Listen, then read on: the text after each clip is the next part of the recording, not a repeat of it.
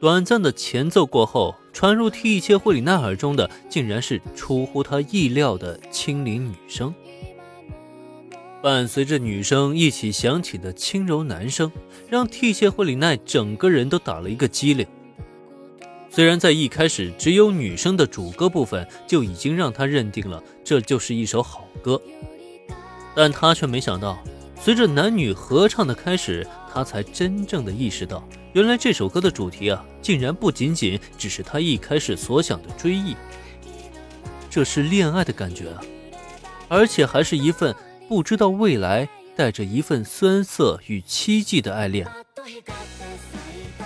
尤其随着男声独唱的响起，替切惠里奈就仿佛自己已经成了歌中的主角一般，一下子将心紧紧地揪了起来，等待着这场恋爱的结局究竟是什么呢？是希望，是对未来的希望与憧憬。在歌曲的最后那段长时间的吟唱，不就写出了这份感觉吗？等到一曲终了。替切惠里奈已经缓缓地闭上了眼睛，这真是一首好歌呀！在听完这首歌之后，他竟然非常神奇地感同身受了，就仿佛自己已经成了歌中的女主角一般，对未来既期冀又不安，但是却没有放弃希望，还是会向着未来去努力，甚至也不知道是为什么，在听到那个男生的时候。替切惠里奈的脑海中竟然不自觉地闪过了林恩的模样，总觉得那个男歌手的声音和林恩少爷很相似啊！不愧是放学后的下午茶时间，这首歌一点都不比《心之所在》差，真的好听。飞沙子，咱们来看看视频吧。虽然这是一部视频作品，但是点开播放之后，两个女孩却都心有灵犀的一起闭上了眼睛。因为听歌对他们来说啊，首先还是听的内容。如果一边看视频一边听歌呢，就体会不到那种音乐的纯粹感。不过现在既然纯粹的音乐都已经听完了，接下来视频内容自然也就可以看了。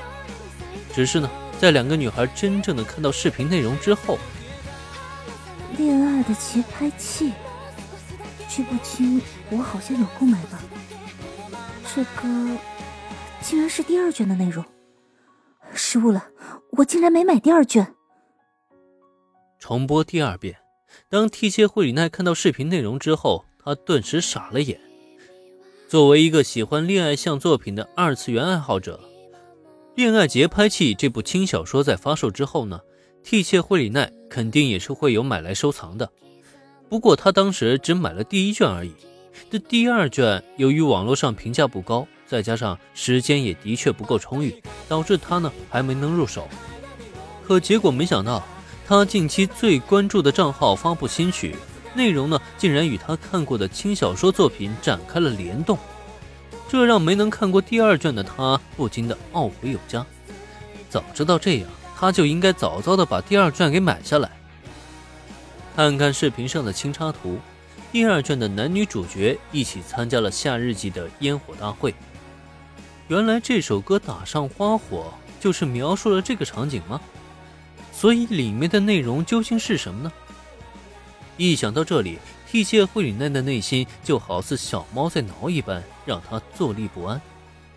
不行，他得赶快入手第二卷。不看完这本书呢，总觉得今晚啊都别想睡觉了。